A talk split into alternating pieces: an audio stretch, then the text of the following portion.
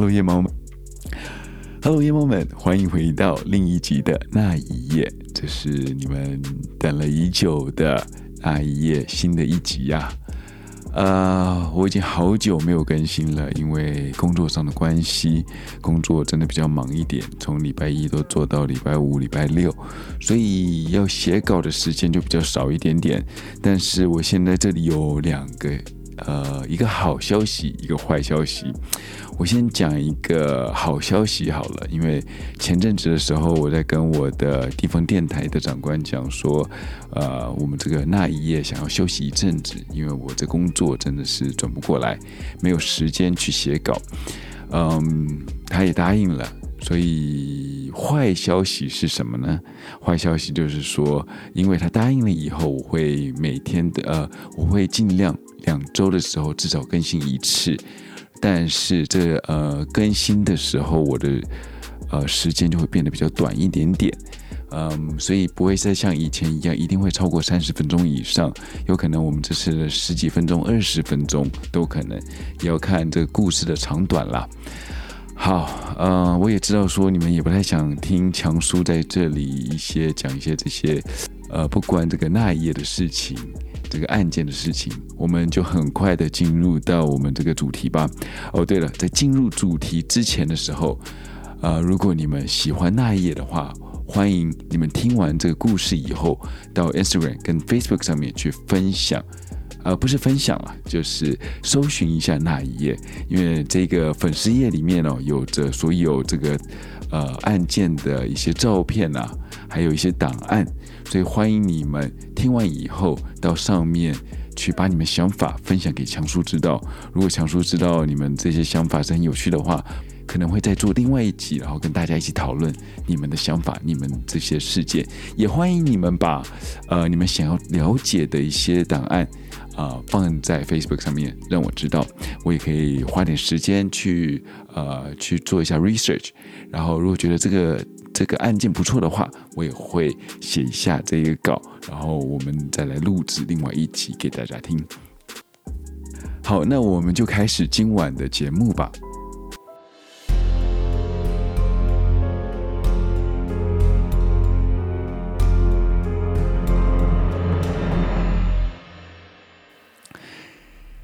加州的首都 Sacramento 一向都是美国的加州重镇，它不只有着丰厚的人文素质以及文化的背景，它跟所有的大城市是一样的，它的市中心有着很多的游民以及精神病患者露宿在街头，这也包括了 Alvaro Bird Montana。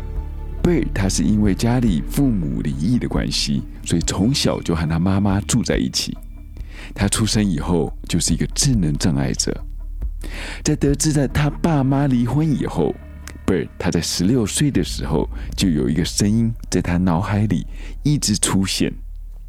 他的妈妈常常会看到他一个人在家里独自的面对着墙自言自语。当他上去问他在和谁讲话的时候，他就指着空无一人的墙壁，说着：“我就和他说话。”妈妈知道这可能是他智能上有问题，但是的对着空气讲话已经超过，嗯，他所认知的有智障的行为了。于是他后来就找到了一个医生来帮他看看，Bird 他到底是发生了什么事情。经过了诊断，发现了 Bird 他不止智商低于常人以外，他因为父母的离异感到焦躁，而患上了视觉失调症。这也就是我们所说的精神病。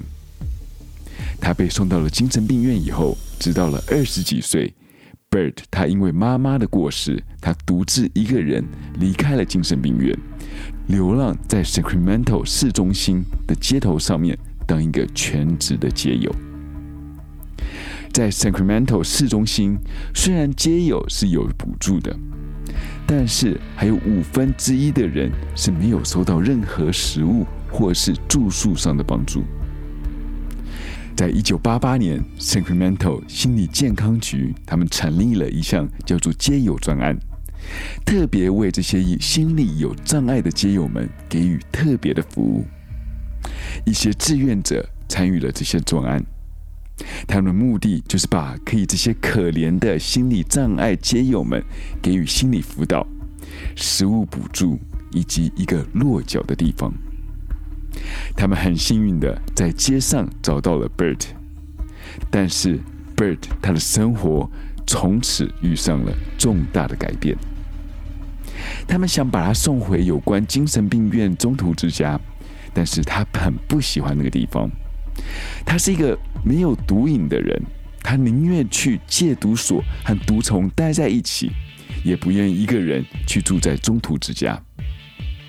于是他们想到了一个方法，帮他找到了一个比较好的寄宿家庭，这样子他就可以不至于流落街头。有一名志工叫做 Judy，帮他找到了一个地方，是位于 F Street 上面的寄宿之家。很多人都很推荐这个寄宿家庭啊，他们说这里的屋主是一个非常有爱心，而且很喜欢贡献于社会的老奶奶。于是他们去做了这个调查，发现了这个老奶奶真的很活跃于这个社会，有关任何公益的事情，她都会去做，包括了捐钱给这社会。所以他们觉得，Bird 如果住在这里的话，一定会得到他的幸福。他们到了这个老奶奶家里面，后来发现了这个老奶奶叫做 Dorothea Helen Pointe。他看到了这个老奶奶，她是住在二楼，其他的收容人，他都是住在地下室。这些社会边缘人包括了酗酒者、刚从监狱放出来的更生人，以及一些无家可归的游民。这些人几乎都是没有亲戚，或者即使有的话，他们也是老死不相往来。所以。他们可以靠社会福利局来帮助他们。当社会安全局寄给他们支票以后，他们会把这个支票拿来付房租以及食物。这些居民几乎一收到这些支票的时候，就会立马的把这个支票给了 doria。所以 Dorothea 就是一个名副其实的包租婆。Judy 看到这些居民以后，又看到 Dorothea。用着奶瓶去喂着她刚收养的小猫们，她觉得这绝对是一个很热心的人。再加上她又看到了这里有个居民是她所认识的人，他叫做 John Sharp。在一阵交谈以后，从 John 的嘴里就发现了这个地方是一个很好的住宿之家，虽然听起来只是一个房间。但是这包括了伙食，所以当他们住在这里的时候，几乎是衣食无缺的。职工们听到了以后是非常的心动，要不是自己已经有了一个家，不然也可能也考虑要搬到这里住。再加上他们和 Dorothea 在聊的时候，他说到了他在做这些，其实并不是因为他缺钱。而是希望他能够把这个有限的力量来帮助这些需要照顾的人。Judy 他回去以后，二话不说的就把 Bird 带来这个看似完美的住宿之家。Bird 住进这个新家以后，很快的就适应了这里的生活。志工们他们也每个礼拜都会来关心一次。每次看到 Dorothea 把 Bird 照顾得好好。他们的心中的 Bird 这个大石就慢慢的放下来，每周一次，慢慢的变成每两周一次，渐渐的一个月、两个月才来看一次 Bird。半年之后，有一天，他们打了一通电话去跟进 Bird 他的现况，但是没有想到，Dorothea 说这个 Bird 已经不在他的房子里面了。好奇的志工问道：“说他去哪里了？” Dorothea 说：“Bird 被他的哥哥带去了墨西哥。他说那里有个庆典，他很想跟他哥哥一起去庆祝。” Judy 听完以后，心里有一个不安的预感，这听起来太不像是 Bird 他会做的事情了。Judy 又听到 Dorothea 他说到了，大概是在周五的时候会回来。然后他在周五再次打电话给 Dorothea，却听到了他改到下周才会回来，要 Judy 放心。Judy 他是觉得不对，所以回答道说：“周一如果他没有打电话回来让我知道的话，他会立刻的报警。”到周一早上的时候，Judy 进到了公司，接到了一个男子的电话。这个男子说到了，Bird 他已经不住在这里了。他上周六回到家里以后，就被他家里人给接走了。因为是家里人接的，所以我们并没有问他他去了哪里。Judy 他接完电话以后，立刻到了 F Street 去找 John Sharp 去问，Bird 他有去到墨西哥吗？John 他回答道：“这里没有人去过墨西哥。”这回答很让 Judy 吃惊，他问到了：“这里到底发生了什么事？”John 他说到了：“的确，这里发生了很多事情。”Dorothea。他到后院里去挖了很多洞。听到这里的时候，Judy 他不禁冷汗直流。他知道这事情他不能直接去干预，他立刻打了电话给警察，和警察说到了他怀疑 Bird 在这里可能遭遇到了伤害。警察在还没有证据以及法院的搜查令来之前，他们是没有办法进到这个家里面的后院。但是经过警察通知警局，他们查到了 Dorothea，她的来历还真不小。他从伪造文书、偷窃到卖淫，每项罪名都有拿到过。直到了一九八二年的时候，因为入室抢劫才被拘捕入狱。在一九八二年的时候，他常常在酒吧里面去搭讪男人。遇到了一些不认识的男人，就和他们一起喝酒，而这些男人就会因为黄汤几杯下肚以后就不省人事了。醒来了以后，就发现自己在自己家里面，但是家里已经被人洗劫一空。一个男人报了警以后，才让这个事件曝光的。原来这男人也和多蒂尔在酒吧里认识。喝了两杯以后，他就发现了他全身无力。虽然这时候的他还是有着意识的，他看到了 Dorothea 搀扶着他，拿起了他的皮包，看看他身份证上面的资料以后，就叫了一个计程车把他带回家里面。回到家里，Dorothea 很熟练的把家里面值钱的东西全部都放到背包里。这时候。他的身体虽然没有力，但是他的眼睛是微张着，所以看着他一点一点把他东西给抢走了，最后还走到他身旁看了看，接着再把他手上的金戒指一起摸走。过了几个小时以后，他的身体终于恢复了正常，所以他才去报了案。很快的，警察就循线把多迪亚给抓到了。才发现他已经用这个方法去犯了很多件案。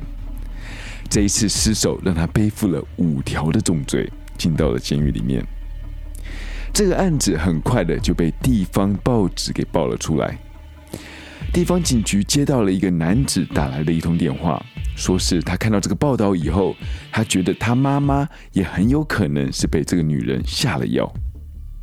Ruth Monroe 是这个男人的妈妈。她也是多迪亚的救世，他们之前两个人合开了一家酒吧。Ruth 呢，他就是个金主，而多蒂亚他是负责管理的。但是营业没有多久以后，多蒂亚和 Ruth 他说到了，这酒吧正在往下坡走，需要更多的资金而注入。Ruth 他是个药剂师，所以家境是非常的优渥。钱对他来说并不是什么问题。听到 Dorothea 说他需要钱，二话不说的就直接把钱给了他。就这样子，要钱的戏码就不断的上演。到了最后，Dorothea 他不知道用什么话术把 Ruth 骗来跟他一起住，这样才能近水楼台先得月。Ruth 他的儿子 Bill 知道了要去和他同住，他并没有反对。Bill 只要一到下班的时间，就会来多蒂亚家来探望他的母亲，和他聊聊天。几个月以后，他发现他妈妈的情绪是越来越不稳定，而且从不喝酒的妈妈手上一定会拿着一杯酒。他觉得很奇怪，因为他觉得他的妈妈是对酒精会过敏的，所以他问他妈妈为什么要喝酒。他的妈妈回答道说：“因为这是多蒂亚为了平复他平常紧张的心而做的一个特调。”薄荷甜香酒，等他喝完以后，感觉上心情好像有所平复。Bill 没有想太多，要 Ruth 要好好休息以后，就离开了，回家了。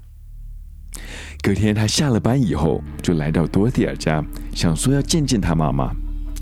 到了他家以后，并没有发现他妈妈的行踪，所以他问到多尔蒂亚说：“他的妈妈在哪里？”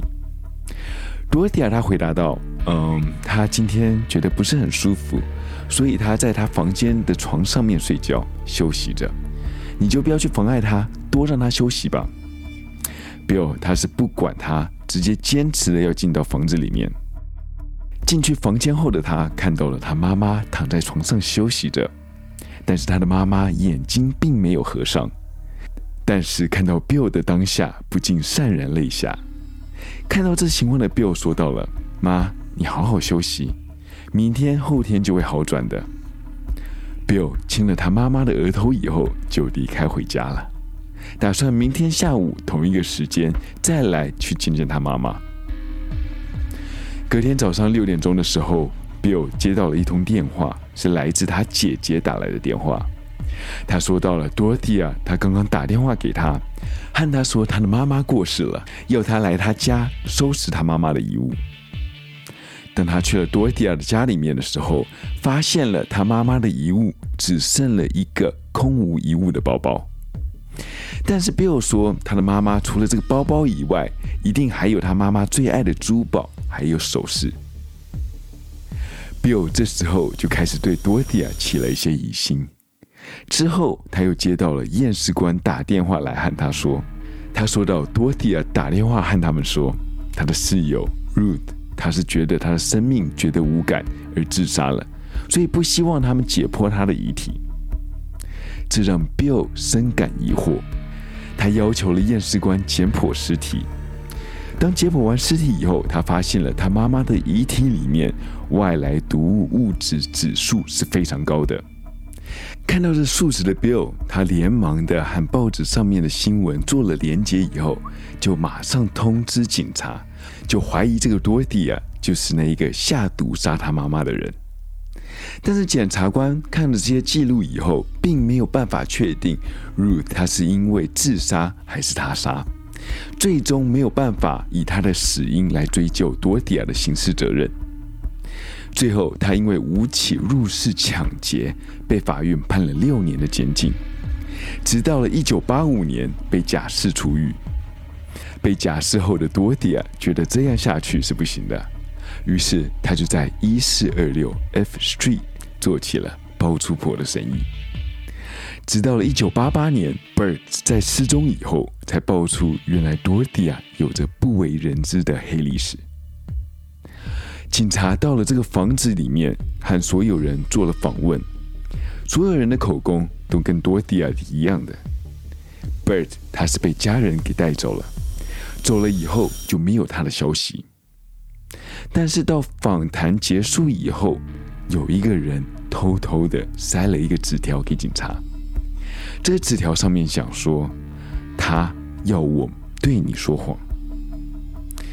这个人就是我们之前所说的 John Sharp。警察把他带回了警局去做笔录。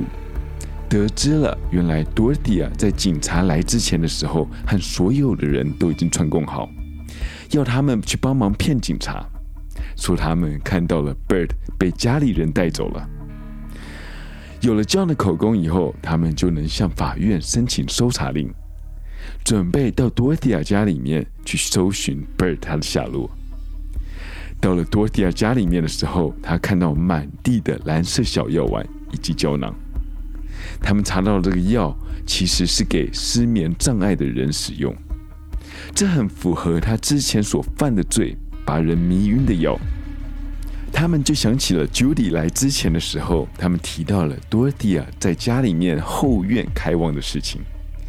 于是他们就在后院里开始做了检查，看到某些土地是有被翻开过的。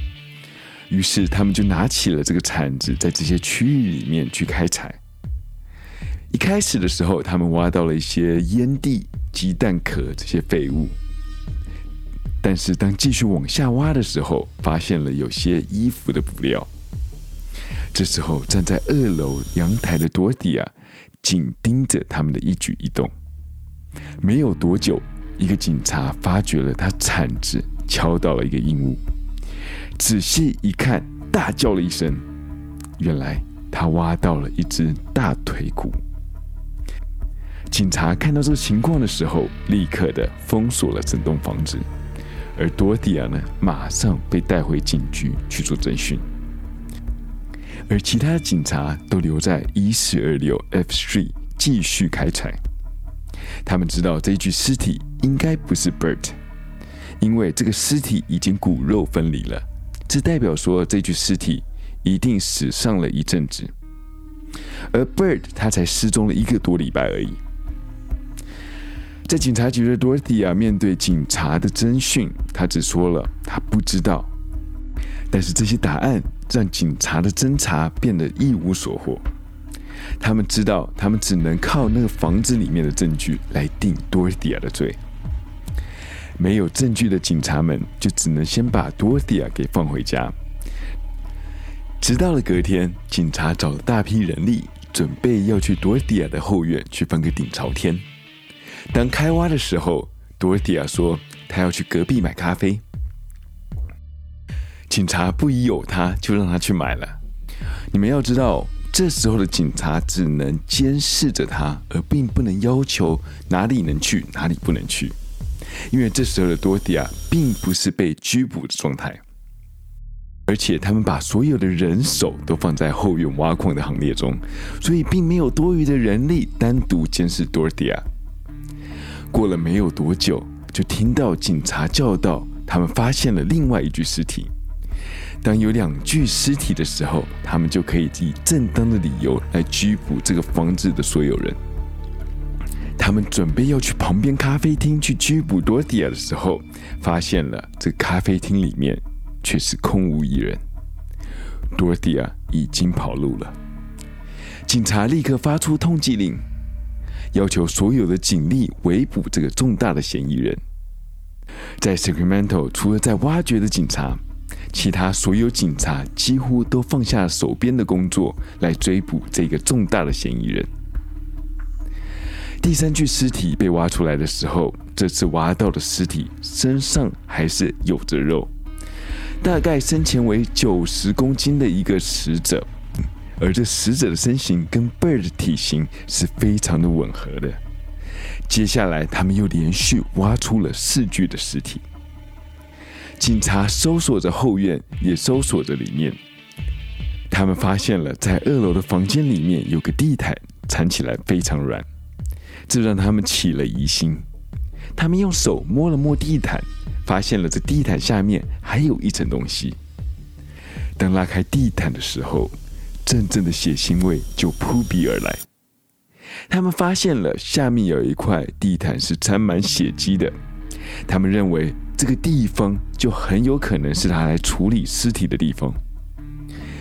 现在有了所有的证据，但是却少了凶嫌。